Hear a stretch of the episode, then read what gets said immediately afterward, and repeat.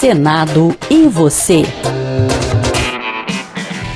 Olá, eu sou Celso Cavalcante e começa aqui o Senado e você, podcast que mensalmente mostra boas práticas de gestão e ações de responsabilidade socioambiental promovidas e executadas pelo Senado Federal. E o nosso entrevistado de hoje é o coordenador do Museu do Senado, Alan Silva. Ele vai conversar com a gente sobre a composição e o acervo do museu. Também destacar a importância de o Senado contar com um espaço de preservação de sua história e ainda falar sobre as atividades do museu nesse período de pandemia. Olá, Alan, seja bem-vindo. Obrigado por aceitar nosso convite para participar aqui do Senado e você. Olá, Celso, obrigado pelo convite. Muito prazer estar aqui na Rádio Senado para falar do nosso museu.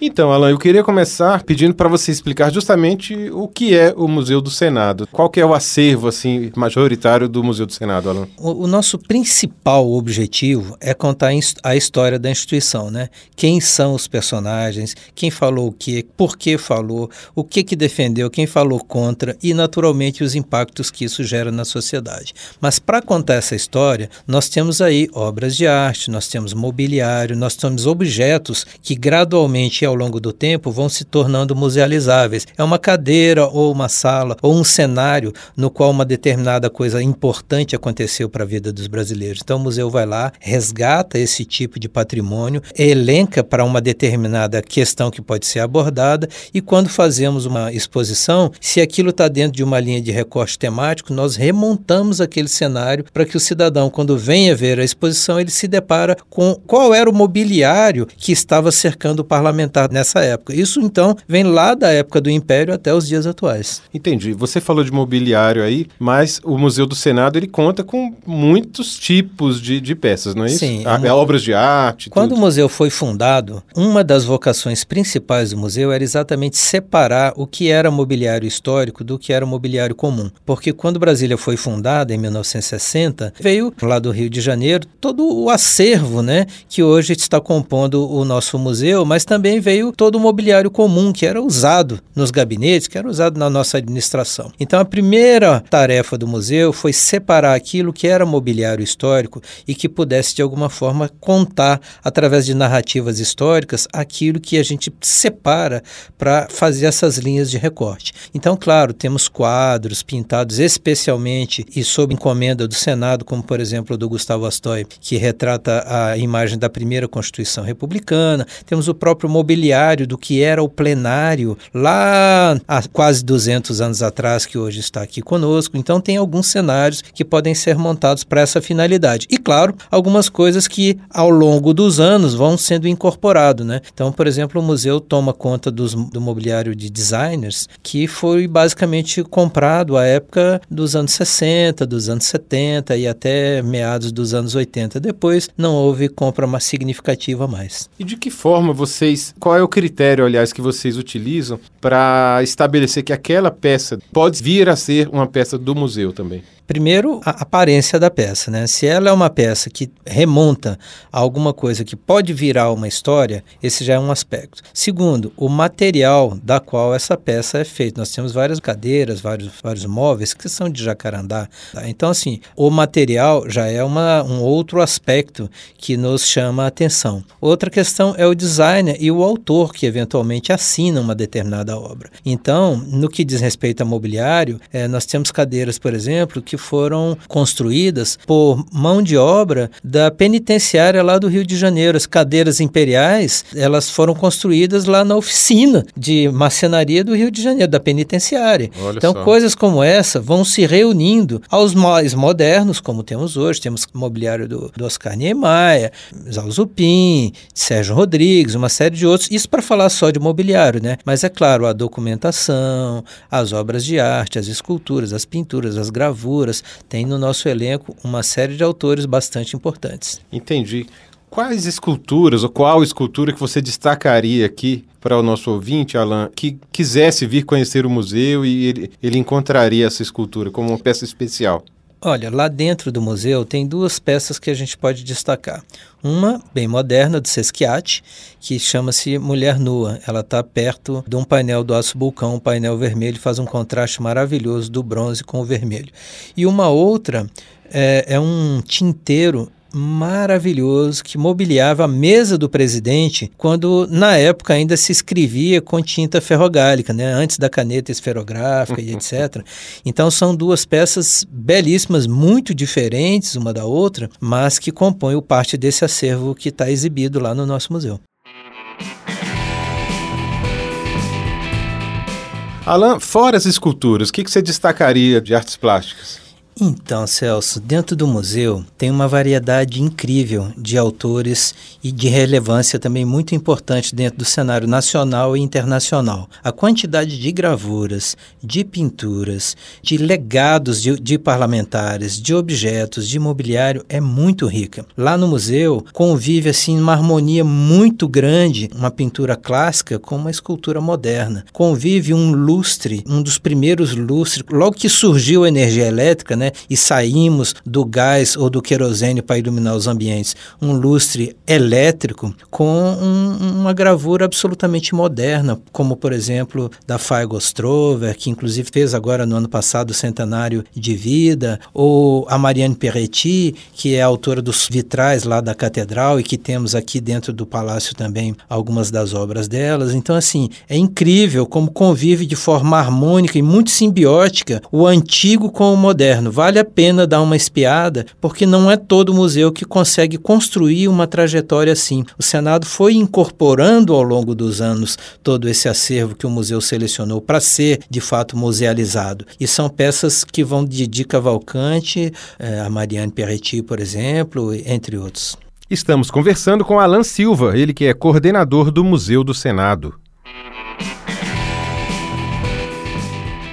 Muitos turistas ou moradores de Brasília vêm visitar os palácios da Alvorada, do Itamaraty, do Planalto, e às vezes não se dá conta que o próprio Congresso Nacional é um palácio também, não é? É um dos palácios mais conhecidos, né? O cartão postal mais conhecido de Brasília para o mundo inteiro é a fachada do Palácio do Congresso Nacional, tão conhecida quanto o Cristo Redentor, quanto a Torre Eiffel. Mas, de fato, o turismo cívico que já vem aí de muitos anos atrás, a época inclusive que um ex-senador, Rodrigo Hallenberg, era secretário de turismo, e ele que criou essa onda do turismo cívico, né? O Senado já tinha o seu museu, mas ele integrou todos esses palácios e fez com que eles se abrissem de forma um pouco mais estruturada. Então a visita ao turismo cívico foi um grande gancho do setor à época e até hoje eles se valem disso. Muitas pessoas vêm, trazem os seus parentes quando vêm em viagem e aí é incrível porque às vezes o camarada ele sabe que tem e nunca veio. Aí recebe um parente que veio de, viajando, sabe-se lá de onde, ele quer trazer aqui e sai muitíssimo feliz. E todo orgulhoso vem a mostrar, visita, né? A visita é transformadora. Muita gente não sabe o quanto de informação se passa pelos nossos guias e colaboradores, os facilitadores, dentro de uma visita que dura aproximadamente uma hora. É transformador.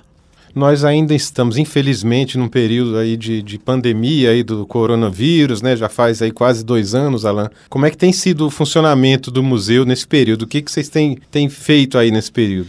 É, a pandemia, ela assolou o mundo inteiro e, claro, nos alcançou também. O museu está fechado ao público e, infelizmente, a nossa página virtual ela ainda é, não é uma página que podemos dizer brilhante. Isso porque, para expormos o nosso acervo, é preciso possuir um direito expresso do artista autorizando a publicação de certas imagens, o direito de imagem. O fato de termos a posse da gravura, da pintura, não nos garante o direito de poder exibi-la na internet.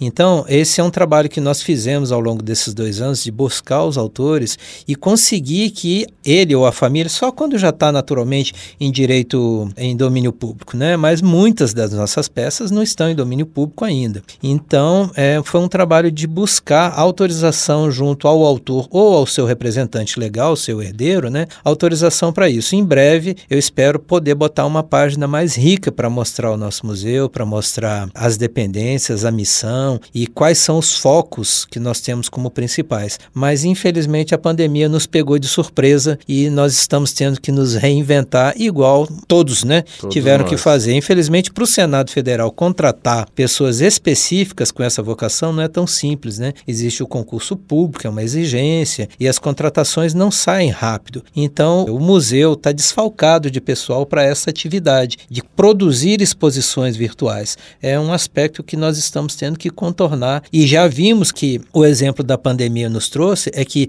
nós precisamos abrir de fato uma porta muito direta para a virtualização das nossas exposições. É isso mesmo, parece que é um caminho irreversível esse mesmo. Alan, nós estamos quase terminando aqui. Eu queria perguntar para você como é o diálogo do Museu do Senado com outras instituições públicas aqui de Brasília. A gente sabe que várias instituições dessas, vários palácios guardam também acervos importantes. Vocês conversam com essas outras instituições? É, o nosso primeiro passo nesse sentido foi a filiação junto ao IBRAM, que é o Instituto Brasileiro de Museus. Então, só por figurar entre os filiados, nós já abrimos um network network incrível com outros museus e estamos entendendo gradualmente as dificuldades de que cada um de nós temos, né? Durante esse período de pandemia fizemos lives, fizemos reuniões. A pandemia também trouxe pelo menos esse aspecto positivo, né? Eu não preciso ir ao Rio de Janeiro ou ir a São Paulo ou ir a outro lugar para estar tá de frente com o diretor de um outro museu e trocar as impressões ou as nossas necessidades. Pelo menos para isso, dentro Verdade. da segurança dos nossos lares, a tecnologia nos ajudou. Mas mas sim, Celso, a gente fez vários contatos e hoje, na minha agenda de telefone aqui, eu tenho o nome de vários colaboradores de museus que estão tanto aqui em Brasília quanto no resto do país. E restauradores, e conservadores, e cenógrafos, e curadores, enfim, é uma turma da pesada que trabalha com isso, viu? Tem que gostar. Maravilha.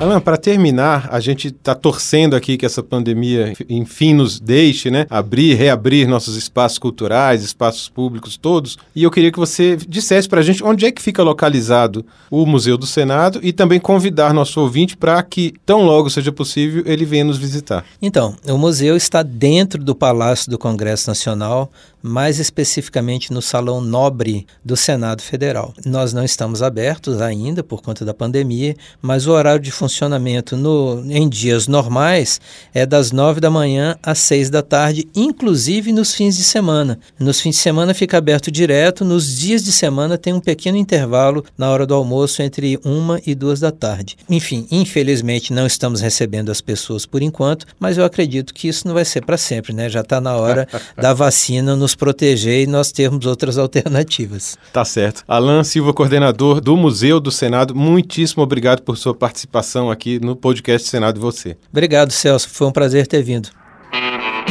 E esta edição do Senado e Você fica por aqui. A você que nos ouve, muito obrigado pela audiência e até a próxima. Senado e Você.